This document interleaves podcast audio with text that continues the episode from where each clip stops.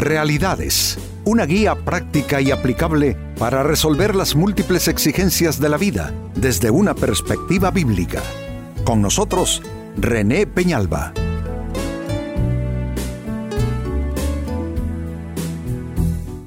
Amigos de Realidades, sean todos bienvenidos. Para esta ocasión, nuestro tema, ¿tienes ojo malo?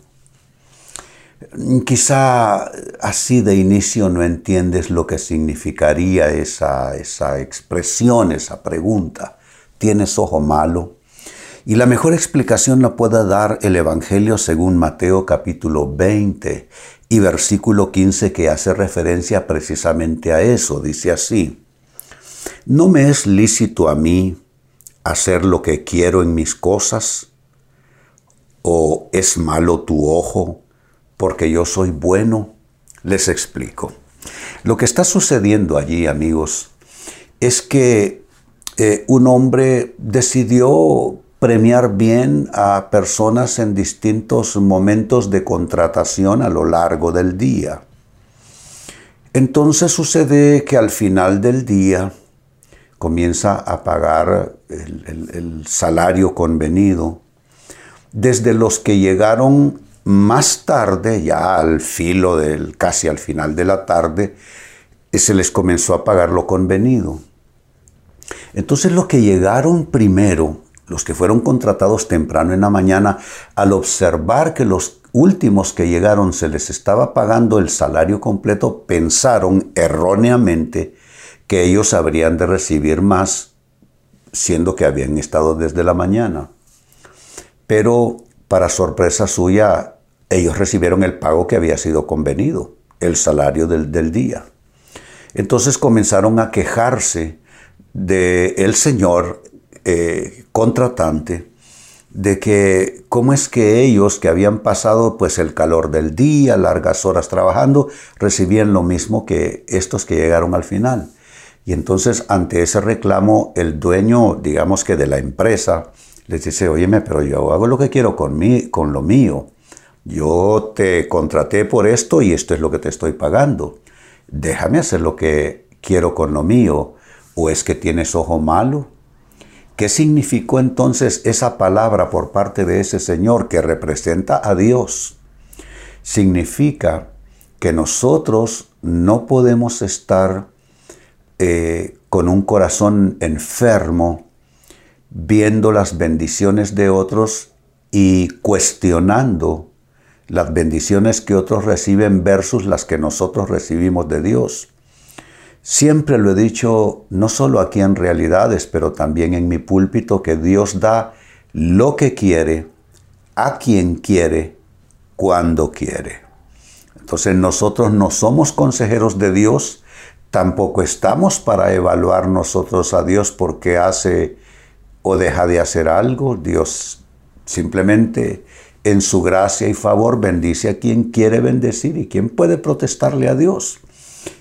Los únicos que protestan son los que tienen ojo malo, pues este es nuestro tema, la persona que ve con un ojo enfermizo la situación de los demás a su alrededor y se dedica a juzgar, a criticar, a evaluar, pero con mal espíritu, la situación de otras personas adjudicándose un derecho que no tiene, y es decidir por qué una persona sí o por qué una persona no recibe tales o cuales bendiciones.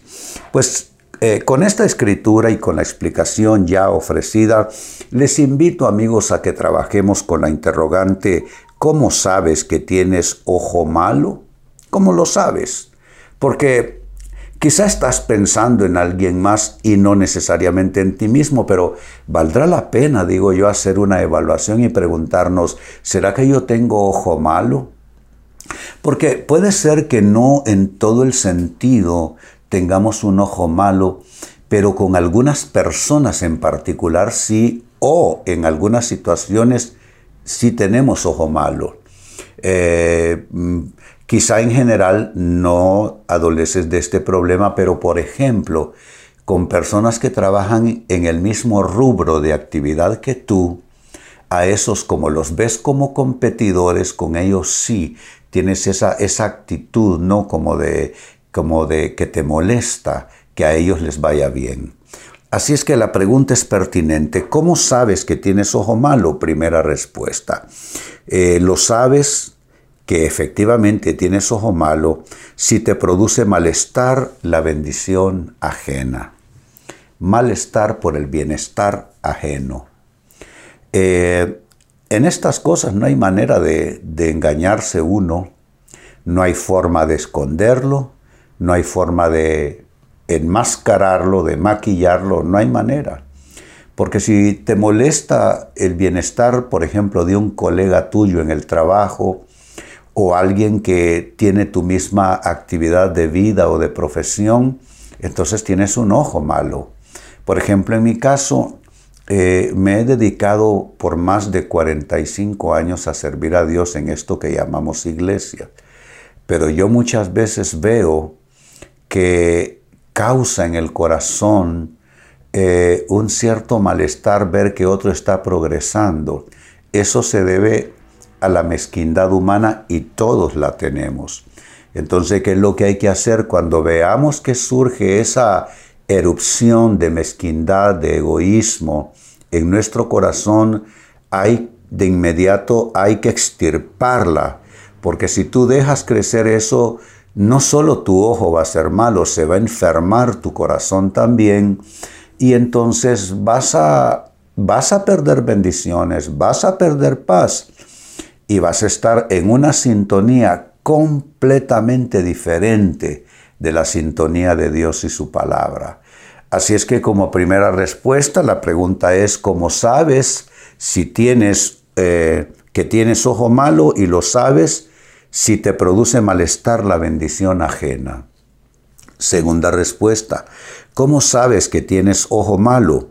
Lo sabes si tu sentido de justicia es demasiado implacable con las faltas ajenas. Ahí también se conoce un ojo malo. Una persona implacable que juzga severamente los errores ajenos, que juzga implacablemente los pecados ajenos, pero ¿para qué juzgar de forma implacable a los demás si todos somos pecadores? Todos amigos cometemos errores. Todos cometemos pecados. A veces yo veo gente que se enseñorea del pecado de otra persona desconociendo totalmente su condición de pecador. Esto es absurdo. Todos, si se nos aplicara en frío la lista de todos los requerimientos de Dios, su ley, sus mandamientos, todos saldríamos reprobados.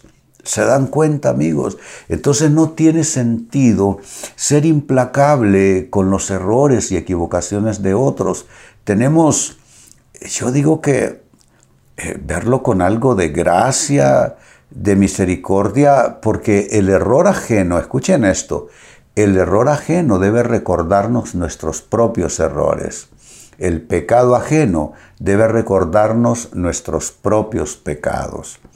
Entonces, ¿cómo sabes tú que tienes un ojo malo? Lo sabes si, tiene, si tienes un exacerbado sentido de justicia que te hace ser un juez demasiado implacable, demasiado duro eh, respecto a juzgar los errores y las faltas ajenas.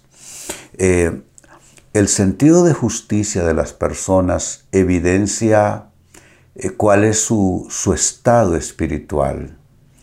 Hay gente que actúa de una manera, bueno, hay un término que usamos nosotros los creyentes, hay gente que actúa de manera legalista con los demás. Por legalismo lo que se entiende es una aplicación tan violenta de la palabra de Dios sobre los demás que, que esas personas pareciera que son como los asistentes personales de Dios como que son la santa inquisición del reino de los cielos para juzgar los pecados de otros. Entonces dije, sabes que tienes ojo malo si tu sentido de justicia es tan exacerbado que eh, eh, se vuelve implacable con las faltas ajenas. Tercera respuesta, como sabes que tienes ojo malo, lo sabes si te cuesta perdonar las faltas ajenas. El perdón, amigos, es algo absolutamente necesario, algo eh, de lo cual no podemos nosotros prescindir en la vida cristiana. De hecho, la esencia del Evangelio, amigos, es el perdón, el perdón de Dios en Cristo Jesús a, nuestros pecados. Esa es la esencia del Evangelio. Y ese perdón que nosotros recibimos de parte de Dios es el perdón que debemos extender también a las personas que están a nuestro alrededor. Entonces, si tú separas el perdón del Evangelio, prácticamente lo que hiciste fue crear una deformidad espiritual. Y hay gente así. No conocen el perdón en la práctica, solo en forma teórica. Ah, bueno. Y conocen del perdón solo del perdón que ellos reciben de Dios pero no saben lo que es perdonar a otros. Entonces, sabes que tu ojo es malo si tú no sabes perdonar. Lo que has ido haciendo es solamente acumulando actas y decretos de juicio sobre otras personas, de sus errores, de sus pecados, pero ¿sabes cómo se llama eso en la Biblia? Se llama amargura. ¿Sabes cómo se llama eso en la Biblia? Se llama falta de reconciliación. La Biblia dice que debemos nosotros ser reconciliados y reconciliadores. De hecho, Pablo nos describe a nosotros los cristianos como embajadores en nombre de Dios, embajadores que portan este mensaje, reconciliados con Dios. Entonces, ¿cómo puedo yo decirle a una persona que se reconcilie con Dios si yo no me, si yo no me puedo reconciliar con ella? Como dije, es toda una aberración y toda una deformidad espiritual. Entonces sabes que tienes ojo malo si te cuesta perdonar las faltas ajenas y una respuesta más. También sabes que tienes ojo malo si enfatizas más el castigo que la gracia y la misericordia. ¿Por qué no enfatizar la gracia y la misericordia que también son parte esencial en el Evangelio? Hemos sido nosotros perdonados nuestros pecados por gracia, por favor, por misericordia de Dios. Y así recibimos muchas cosas. Recibimos sanidad para los cuerpos enfermos, recibimos provisión para nuestras necesidades por gracia y misericordia. Entonces no podemos nosotros sustituir ni remotamente la gracia y la misericordia de Dios enfatizando más el factor castigo es que si se enfatizara el factor castigo, ni tú ni yo saldríamos bien parados de esa situación. Tendríamos que recibir el castigo merecidamente.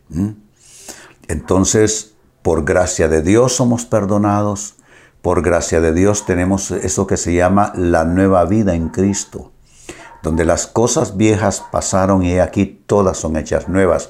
Pues ese enfoque que lo aplicamos a nuestras vidas, a nuestras personas, debemos aplicarlo también hacia los demás, enfatizando más que el castigo, la gracia y el favor de Dios. Vuelvo al texto bíblico de inicio, Mateo capítulo 20, versículo 15. Dice esa porción, ¿no me es lícito a mí hacer lo que quiero en mis cosas? ¿O es malo tu ojo porque yo soy bueno? Está hablando a aquellas personas que miran mal, evalúan mal, pesan mal las situaciones de otros y se atreven a decidir ellos quién merece o no merece. Pero Dios da lo que quiere, a quien quiere, cuando quiere, cómo quiere. Y nosotros no podemos juzgar lo que Dios da a otras personas o lo que Dios les permite. No podemos juzgarlo. Pues con esta escritura como base la pregunta fue, ¿cómo sabes que tienes ojo malo? ¿Cómo sabes que tú eres la persona a la que se está refiriendo el texto? ¿Es malo tu ojo? Que fue la pregunta en el texto leído. ¿Cómo saber que esa pregunta no va dirigida por parte de Dios a tu persona? Lo sabes y sabes que tienes ojo malo, número uno, si te produce malestar la bendición ajena. Número dos, sabes que tienes ojo malo si tu sentido de justicia es demasiado implacable con las faltas ajenas. Número tres, sabes que tienes ojo malo si te cuesta perdonar las faltas de otras personas. Y número cuatro, tienes ojo malo si enfatizas más el castigo que la gracia y la misericordia. Mírate al espejo de la reflexión, obsérvate en tono totalmente honesto y responde. Si quizá no lo habías pensado, no lo habías visto, pero adoleces de tener un ojo malo. Pues bien amigos, con esto cierro el tema, de igual manera me despido y les recuerdo que nuestro enfoque de hoy ha sido titulado ¿Tienes ojo malo? Hemos presentado Realidades con René Peñalba. Puede escuchar y descargar este u otro programa en renépenalba.net